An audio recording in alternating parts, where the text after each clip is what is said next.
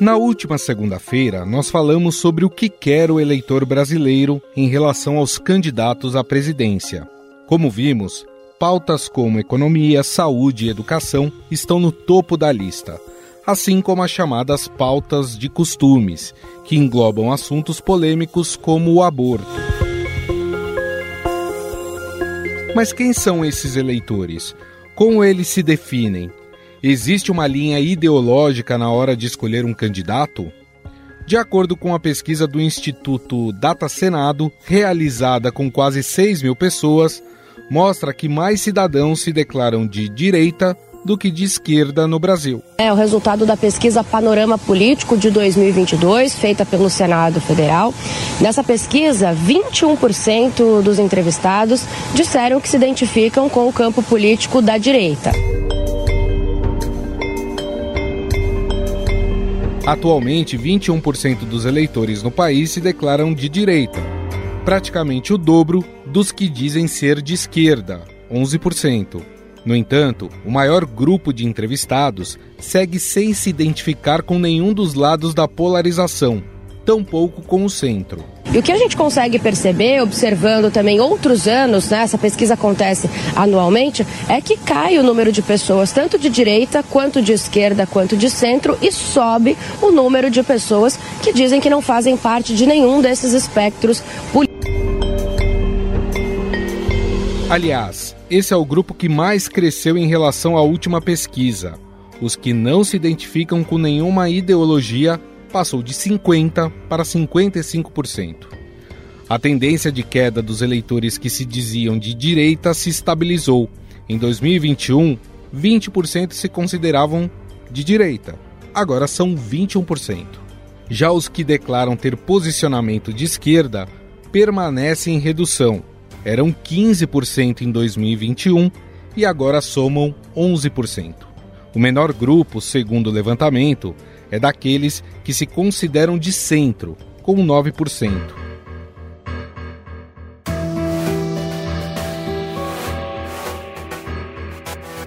Entre os entrevistados, a ampla maioria dos brasileiros, 82%, diz que a religião é muito importante na própria vida, mas não dá mais peso à família na formação das escolhas políticas do que a religião. Família, qualquer juntamento de duas pessoas de dois seres vivos passou a ser uma família. E a família está definida na Bíblia, não tem emenda à Bíblia.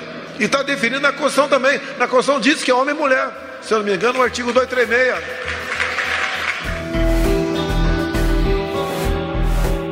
O envolvimento do clero em cargos públicos não é aprovado pela maioria.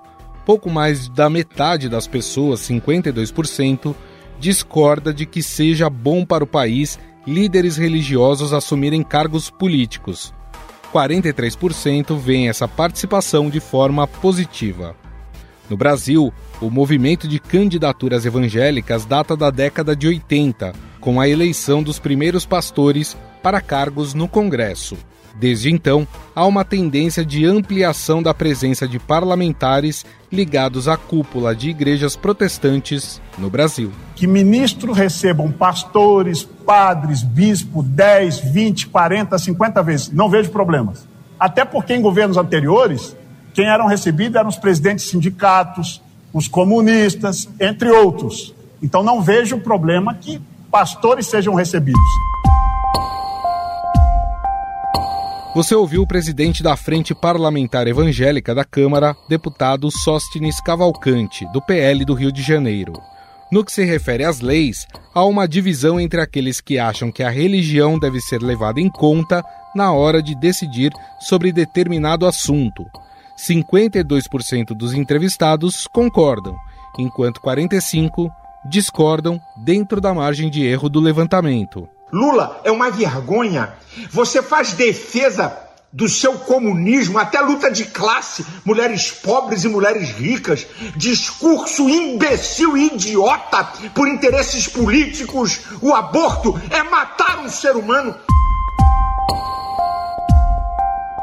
Este é o pastor da Igreja Vitória em Cristo, Silas Malafaia.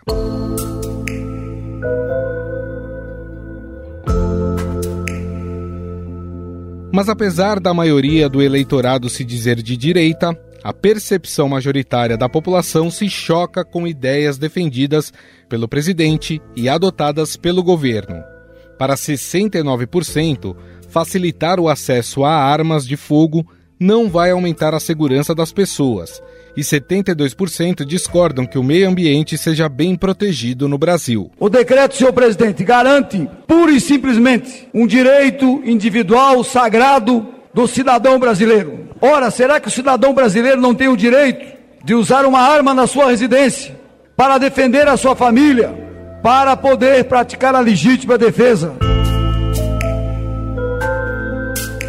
Você ouviu o deputado Darcy de Matos, do PSD do Paraná. No entanto, em outros quesitos, o pensamento permanece o mesmo do presidente. O percentual de pessoas que não concordam que as mulheres devem ter o direito de interromper a gravidez, caso queiram, passou de 52% para 58%. É o mesmo cara que fala que a pauta de família e de valores é uma coisa muito atrasada defendeu abertamente o aborto, né? Aborto para ele, abortar uma criança e extrair um dente é a mesma coisa. E para debater sobre o perfil do eleitorado brasileiro, apontado pela pesquisa do Senado, convidamos Glauco Pérez, que é cientista político, professor associado do Departamento de Ciência Política da Faculdade de Filosofia, Letras e Ciências Humanas da USP.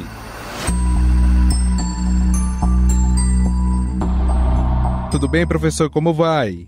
Eu vou bem e você, Gustavo? Tudo certo. Maravilha. Professor, a gente vê pelo levantamento que mais brasileiros se declaram de direita do que de esquerda. Essa já era uma percepção que se tinha que nós somos de fato um país mais, vamos dizer assim, conservador? Então, não exatamente. Na verdade, o que vem acontecendo no país de um tempo para cá é uma identificação mais clara do eleitorado sobre o que é ser de direita. Eu acho que, principalmente depois dessa luta contra o PT, ou dessa indisposição a respeito do que o partido fez e de como. e dele ter o monopólio eleitoral da esquerda, vamos chamar assim, né? Um partido que consegue concentrar eleitoralmente, abarcar os votos da esquerda, isso fez com que uma parcela do eleitorado pudesse, a partir daí, se identificar de forma mais clara como o que então é ser de direita. Isso não era claro na época da disputa entre PT e PSDB, por exemplo. O eleitor que votava no PSDB não se identificava como de direita. Mas agora, eu acho que, principalmente depois desse longo processo de denúncias e do longo período de governo petista, eu acho que isso foi despertando no eleitor uma noção mais clara né, ainda que falte eleitoralmente um, um, partido que consiga ocupar esse mesmo espaço que o PT ocupa, o eleitor, existe agora no país um eleitor que se identifica como eleitor de direita, coisa que não havia mesmo. A gente costumava dizer que a direita era uma direita envergonhada no Brasil. Então agora não, ela, ela tem um eleitor, falta um partido. Né, tem um candidato, que é o atual presidente, mas falta um partido que é, organize esse campo. Hoje, isso não tem, mas o eleitor agora apareceu. Ele talvez sempre fosse conservador, ele sempre fosse, questão dos valores, sempre fosse, entendesse o mundo mais ou menos da mesma forma. O problema é que ele não se dizia, isso, isso não se transformava em uma atitude política, em um posicionamento político claro, que isso significava então ser de direita. Né? Eu acho que faltava esse nexo que foi surgindo nos últimos anos. Uhum. O eleitor deu uma guinada à direita mesmo. E tem como explicar esse fenômeno dos últimos levantamentos com esse último, de que a direita ela vem crescendo no Brasil e a esquerda ela vem diminuindo? Tem algum fator que explique isso, professor?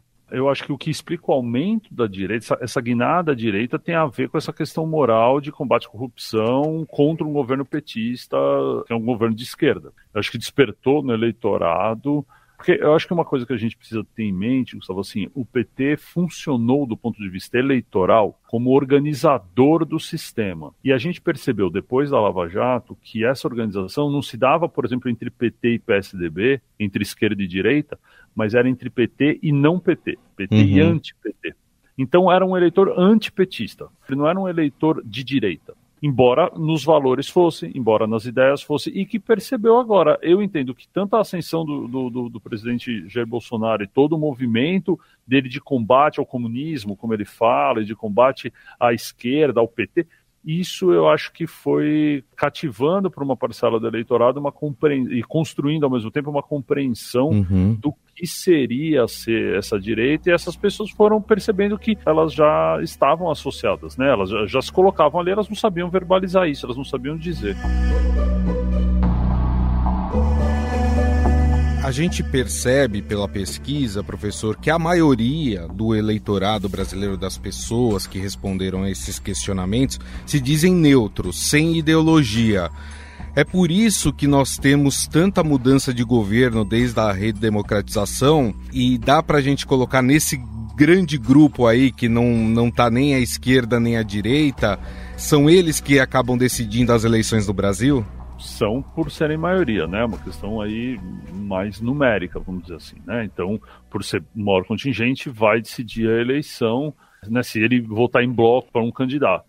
Isso é, isso é um tanto natural, assim, eu acho, nos sistemas políticos você não ter um acerramento dos extremos, né? Você ter a maior parte das pessoas colocando ou na centro, direita, centro-esquerda, ou no centro, e menos se definindo como direita ou esquerda, né? Eu acho que isso uh, se repete em outros lugares. E, assim, ao longo da trajetória assim, das últimas eleições do Brasil, a gente, o resultado das eleições, claro, depende do, do, perfil do eleitorado, mas o eleitorado também está sujeito e restrito à oferta, vamos chamar assim, de candidaturas que aparecem a eles, né? Uhum. Então, hoje a gente ouve muito no, no, debate sobre essa eleição pessoas que não querem votar nem no Lula nem no Bolsonaro e não identificam essa chamada terceira via, né? Não identificam um candidato para isso. Então, elas teriam disposição de votar em uma terceira pessoa desde que essa pessoa tivesse chance de vencer. E isso uhum. depende da organização dos partidos, dos candidatos, da elite política. Então, é do encontro dessas duas forças, né? De um lado, o posicionamento do eleitorado, que está disposto a votar tanto na direita como na esquerda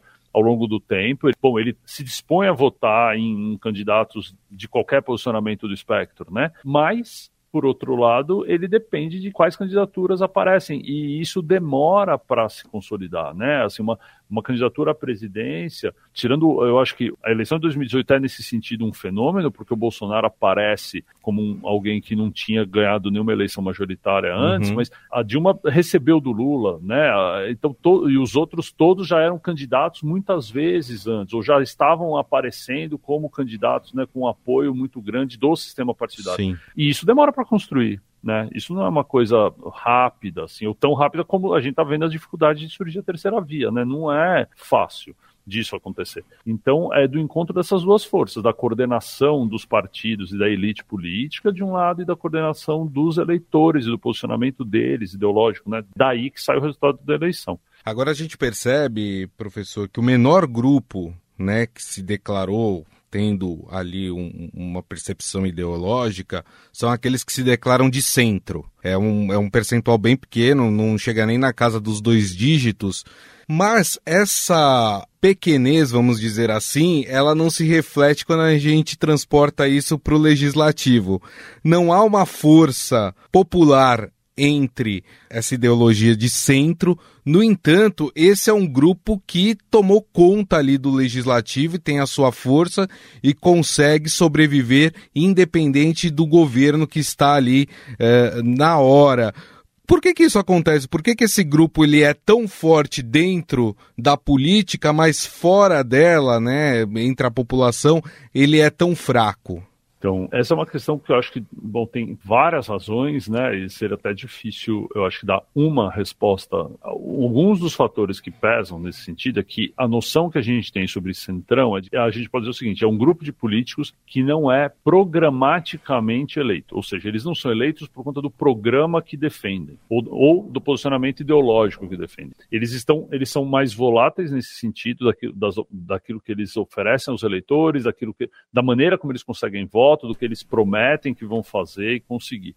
Então, o vínculo que eles estabelecem com o eleitorado não é um vínculo de ordem ideológica. Então, não é. Pode ser clientelista, pode ser de patronagem, então pode ser de desvio de recursos, vamos chamar assim, ou, ou né, de desvio de fins, que não precisa ser legal necessariamente, mas é uma coisa do tipo: olha, eu prometo que eu vou resolver o problema de vocês dessa região uma vez que for eleito. E ele tenta fazer isso mandando obra pública, por exemplo, para aquela região e com isso ele consegue votos. Se é assim que acontece, isso não, eh, o eleitor, se é pragmático desse jeito, está reagindo dessa forma, ser de direita de esquerda, de centro, é uma questão secundária para ele. Né, se é essa lógica que está operando ali. Então, são lógicas desse tipo, são, são incentivos que estão em outros lugares que não são ideológicos. E, de outro lado, é, é um grupo muito fragmentado, cuja essência de, do nascimento desses partidos e desses candidatos é completamente no legislativo. Eles não são um partido que nasce a partir de uma força social identificável. É um partido que nasce de uma facção de outros partidos que existiam no Congresso antes. Então fica mais difícil para o eleitor, por vezes, distinguir um de outro distinguir um partido do outro, um candidato do outro, e acaba sendo tudo uma massa mais ou menos homogênea. A gente chama de centrão e você nem sabe quais são os partidos que fazem parte do Sim. centrão, né? E aí, então, para esse partido conseguir uma ele... vencer uma eleição majoritária, por exemplo, para presidente, para governador, o que quer que seja, fica muito mais difícil porque demanda coordenação entre vários partidos e isso não vai acontecer. Então, cada partido vai brigar por uma fatia desse, desse eleitor, uma fatia desses recursos, e acaba, nesse sentido, dificultando ter um apoio eleitoral massivo, que venha com um conjunto de votos grande o suficiente para é, viabilizar uma eleição para governador, por exemplo, ou para deputado, né? É mais difícil. São questões dessa ordem, né? De novo, Sim. da coordenação da elite, de ter muito partido lá que surgem dentro do, do Congresso, ao mesmo tempo em que você tem vínculos de outra ordem com o eleitor. Né? Então a gente procura na ideologia, mas ela não é ela que está motivando o voto, não é ela que está motivando o comportamento dessas pessoas, e aí e não, não explica, né? E um dado curioso, né? A gente sempre acaba estigmatizando a direita como sendo religiosa, contra, eh, como sendo a detentora de pautas de costumes, por exemplo, contra o aborto. E um dado que foi curioso nessa pesquisa é que dos eleitores que das pessoas que se declaram de direita, né, a maioria acha que a religião não deveria interferir em projetos e na forma de governar. E são contra, por exemplo, algumas pautas do atual presidente Jair Bolsonaro, como, por exemplo, o acesso ao porte de armas. Isso nos mostra, professor, de uma certa forma, que existem várias direitas no Brasil e não apenas aquela direita que a gente passou a conhecer como bolsonarista?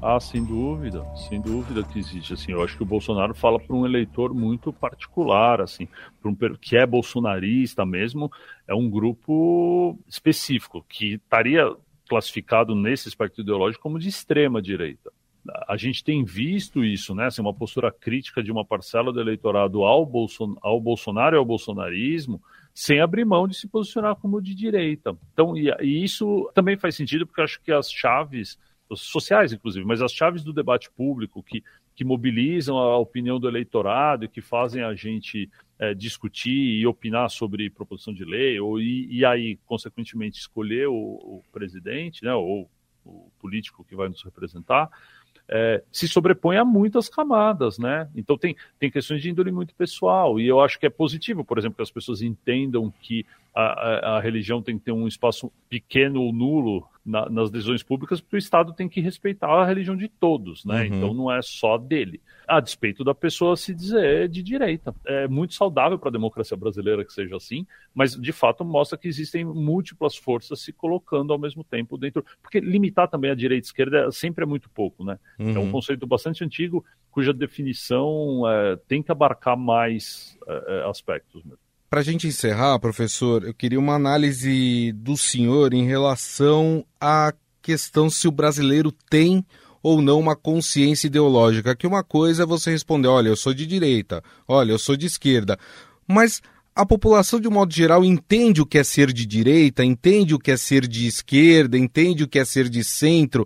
A sua percepção, professor, em relação a isso, o, o brasileiro tem essa consciência ideológica? Não, eu acho, eu acho que nos termos acadêmicos que a gente pode colocar sobre o que é direita e esquerda, eu acho que não, e, mas eu acho que isso é comum ao redor do mundo, né? Eu ah. acho que as pessoas têm é, essa dificuldade. O que eu acho que essa identificação ela tem que servir, a gente costuma usar a expressão assim, de atalho informacional, ou seja, ela é uma, uma ferramenta de cognição em que o, o eleitor né, ele vai compreender o mundo a partir dessa ótica. Então ele, ele, ele usa essa informação sou de direita, sou de esquerda, como um recurso para simplificar a quantidade de informações que ele é, recebe todos os dias. Então, se ele consegue dizer que ele é de direita, ainda que ele tenha dificuldade de explicar o que é ser de direita, e aí vale a mesma coisa para se for de esquerda, é, serve como uma, uma fonte de informação e de filtro para entender o mundo. E isso é natural que exista, né? ainda mais num sistema como o brasileiro, que tem muitos cargos para serem ele, é, é, escolhidos numa mesma eleição e que você, né, no mesmo dia, uhum. você participa de várias eleições para muitos cargos com muitos candidatos, então é sempre muito difícil do ponto de vista cognitivo. Então, é, ainda que a pessoa tenha dificuldade de explicar e, e pode acreditar na academia, isso vai ser de, tema de debate sobre o que, que é a direita, vamos definir aqui, isso tomaria da gente muito tempo. É, imagina para o cidadão comum, né? Não é esperado Sim. que ele saiba. Mas ele, isso serve para ele se distinguir do outro, para se aproximar de alguém, para de um grupo, para ter informações, para saber com quem debate, com como reduz. O grande problema é quando a pessoa está indisposta a ouvir quem é de outro grupo ou se classifica de outra maneira. Eu acho que uhum.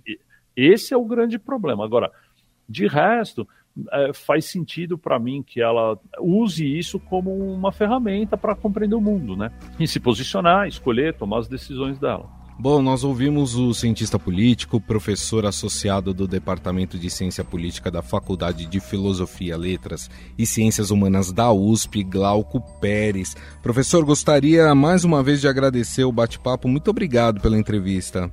Imagina, é um prazer estar aqui, estou à disposição. Estadão Notícias. O episódio do Estadão Notícias desta quarta-feira vai ficando por aqui. Contou com a apresentação minha, Gustavo Lopes. O roteiro, a produção e edição é de Jefferson Perleberg e Ana Paula Niederauer. O editor do núcleo de áudio do Estadão é Emanuel Bonfim e a montagem é de Moacir Biasi. Mande seu comentário e sugestão para o nosso e-mail podcast@estadão.com.